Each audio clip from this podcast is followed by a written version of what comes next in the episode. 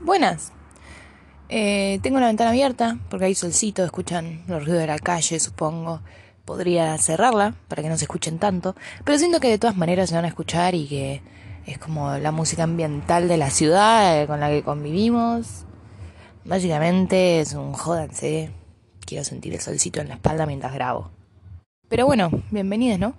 Qué loco que naturalmente me salió decirles eso primero antes que bienvenidos, hola, ¿qué tal? Es ese fla de...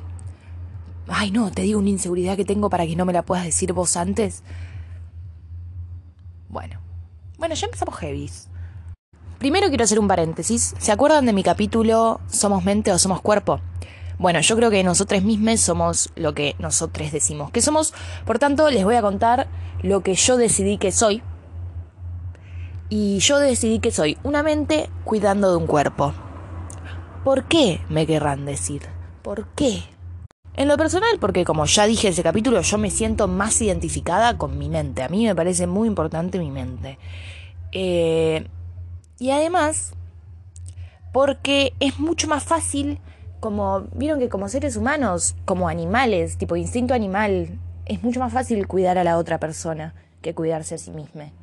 Porque, no sé, estamos como cableados para eso, tipo, hay, hay un bebé que no se rompa la cabeza, ¿entendés? Y no estás pensando, ay, ojalá yo no me rompa la cabeza. Estás pensando, ay, que el bebé no se rompa la cabeza. Todo obvio llevado a un extremo, ¿no? Pero de todas maneras, reitero, como que, upa, upa la ciudad, la ciudad en contra de mi mambo místico. Bueno, tal vez no todo el mundo cuando ve un bebé piensa que no se rompa la cabeza. La verdad que yo sé poco de bebés y es lo primero que se me genera. La gente se le genera, ay, qué lindo un bebé. A mí se me genera, ay, ay, que se rompe la cabeza. Bueno, no importa. Eh, el tema es que, justamente, nosotros no caminamos por ahí pensando, ay, ojalá no me pase nada, ay, ojalá esté bien. Pero cuando vemos a otro, un poco que sí. No de la misma manera, pero un poco. Como que lo tenéis más en cuenta a la otra persona. Eh, y entonces, para no olvidarme de mi cuerpo, yo quiero ser una mente que se tiene que encargar de su cuerpo. Bueno, eh, ¿y de qué quiero hablar en este capítulo? Además de la música tecno que tengo de fondo, no sé si escuchará. Espero que, que sí, porque es muy estimulante. La verdad que no sé de qué quiero hablar de este capítulo. Tengo mucho en la cabeza esta cuestión de de los límites últimamente. Los límites son muy importantes por muchas cosas y me molesta porque soy muy mala poniendo límites. Porque no me gusta, porque la paso mal, porque además no solo tenés que ponerlos, sino también te los tenés que definir, o sea, los tenés que conocer, que no es tan fácil como parece, y después de conocerlos tenés que decir validarlos, porque a veces los conoces, pero te querés hacer la boluda, eh, y después validándolos a la vez implica explicárselos a otra gente y que esa gente eh, no se siente ofendida por tus límites. Porque eso es lo más horrible de los límites, que la gente se los toma como una ofensa personal, cuando son tipo cosas que me pasan a mí, lo lamento, es con todo el mundo, no es con vos, hermane. Eh, una vez leí una frase que decía algo así como, cuando alguien te pone un límite, no es que te está intentando sacar de su vida, sino que te está intentando mantener en ella y me pareció increíble. Porque tal cual, tipo, si no pones límites, te empezás a cansar de la gente y la tenés que mandar a la mierda, en vez de decirle, che, mirá, la verdad que llegaste acá y vamos a poder pasar muchos más años juntos que si te dejo llegar hasta acá porque te voy a tener que mandar a mierda. Entonces, bueno, me preocupa ese tema, límites con las personas, porque además, eh, últimamente estoy en una situación donde yo siento que esto, o sea, los límites que no estoy poniendo ahora, me la van a jugar mal al futuro. Es decir, que en este momento no me molesta per se, o sea, no estoy joya. Pero no es que digo, ah, como odio lo que está pasando. Digo, bueno, no, qué sé yo, está pasando esto. Pero siento que a futuro voy a decir, la puta madre, eso pasó y eso me hace mucho peor. Y como, o sea, como que ahora está todo bien, pero ya, ya me veo en un futuro re resentida por lo que pasó. No sé, no sé si a alguien más le pasa eso. También no entiendo si es como negación como que ahora en este momento no estoy en negación de sentir lo que me pasa, pero racionalmente sé que esto a futuro me va a afectar. ¿Tiene sentido? Además, como no sé qué límite ponerle, no sé cómo pararlo, porque justamente no, no, no se me genera la cosa de, ah, basta. O sea, estaría bueno pararlo, porque siento que después se me va a generar eso retroactivamente y como no voy a poder hacer nada al respecto, va a ser solo bronca y solo angustia y solo, reitero, resentimiento y es peor porque ahí no voy a poder hacer nada al respecto. La primera teoría de trauma de Freud. Pongo voz de pelotuda como para, para decir, ay, jaja, voy a decir una pelotudez, pero la verdad que a mí me gusta decir estas cosas. Pero bueno, implicaba que el trauma eh, se generaba cuando uno, una UNE, no podía reaccionar ante las cosas. Te, te, lo guardabas y bueno, y ahí quedaba como una fijación y quedaba un trauma y después era todo porque no podías reaccionar. Y a mí, o sea, después la fue reformulando 500.000 veces su hipótesis, pero a mí esa hipótesis, que fue la primera que vi en, en la carrera, me pareció que tenía mucho sentido, como que era como, ah, claro, uno se guarda las cosas, eso le hace mal, y después lo peor de todo es que eso ya pasó. Entonces no lo puedes volver a hacer. Y obvio siempre podés ir y volver y decir, che, la verdad que esto que pasó acá me hizo mal porque no sé qué. Y supongo que eso te alivia un poco la carga, pero sigue siendo una carga que te podrías haber ahorrado si ponías un límite. Un límite que me cuesta mucho poner. Un límite que no sé cuál es. Un límite que no se me genera naturalmente. Un límite y la concha de su hermana.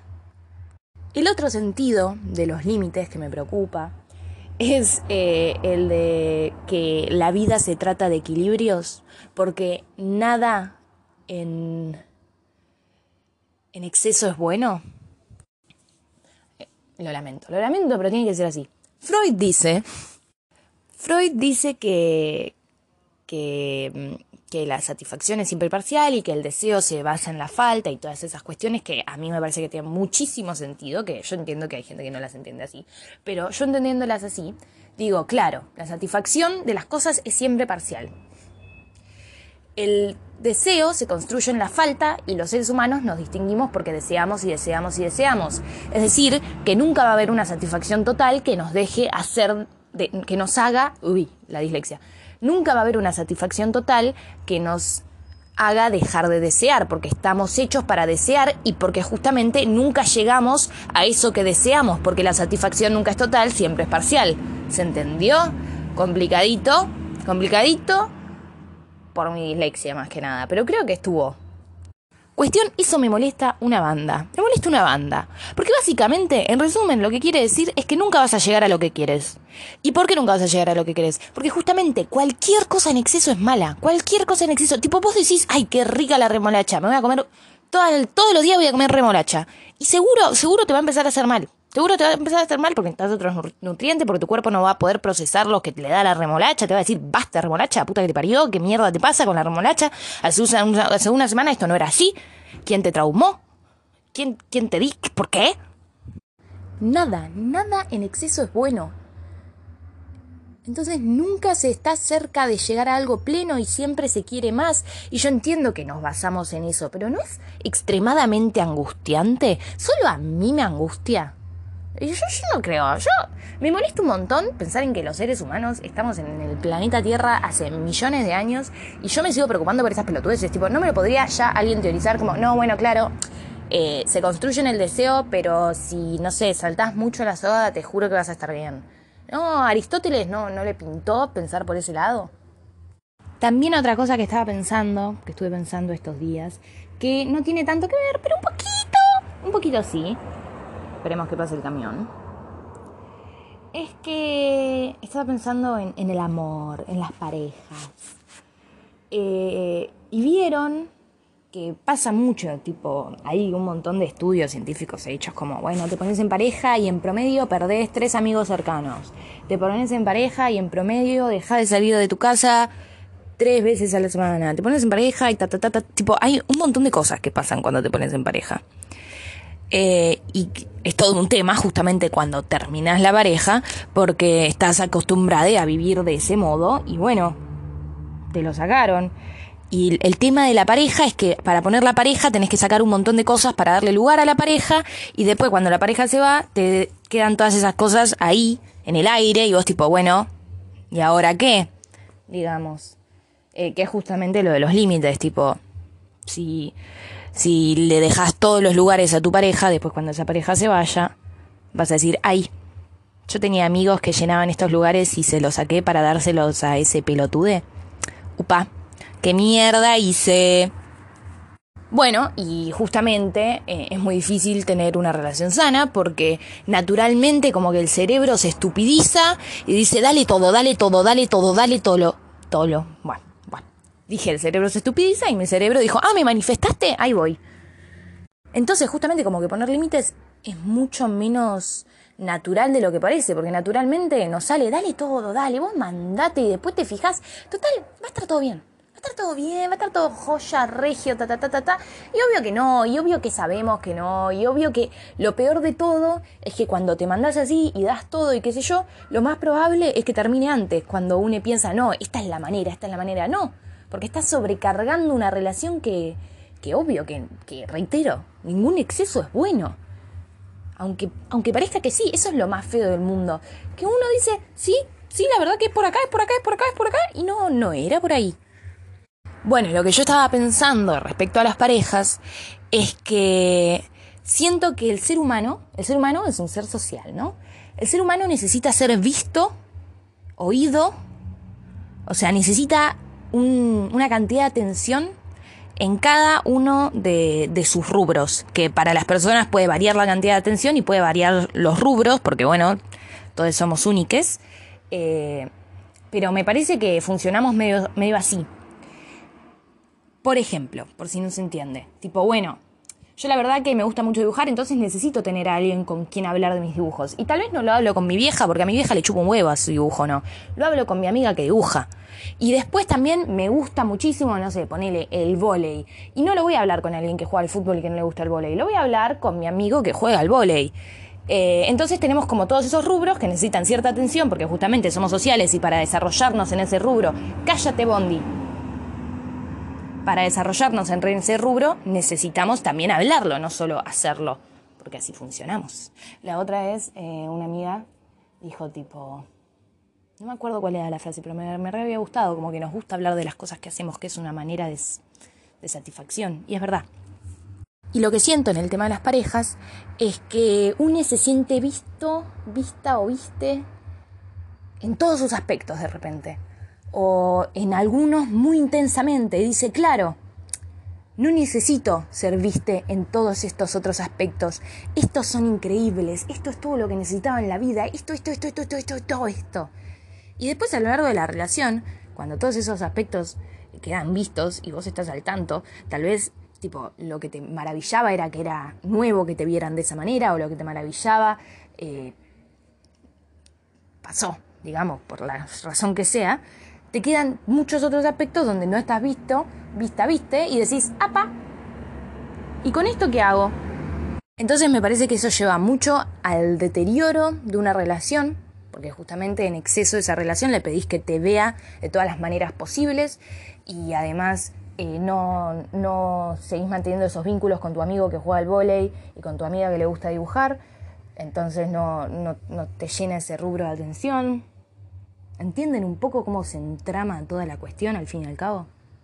En síntesis, la cuestión sería que te sentís tan viste por una persona que sentís que todo el resto del mundo que te veía ya, ya no vale la pena. Y obvio que no. obvio que no, porque reitero, nada en exceso es, es bueno.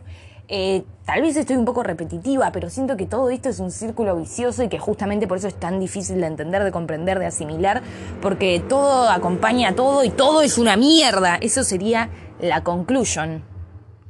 Pero bueno, también lo muy hermoso del amor es que te sentís visto, vista, viste, en, en todos estos aspectos que tal vez tus amigues no te pueden ver, o tal vez te sentís más visto, vista, viste en los aspectos que tus amigos también te pueden ver, pero que, que, que lo haga esta persona especial, te genera algo especial.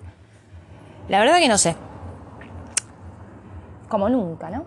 Como nunca. Ah, como siempre. La verdad que no sé, como siempre. Pero bueno, me parecía interesante. Espero que a vos también. Hola, eh, yo sé que ya los había despedido y que había quedado muy lindo, pero estaba escuchando mi episodio antes de publicarlo y dije mambo.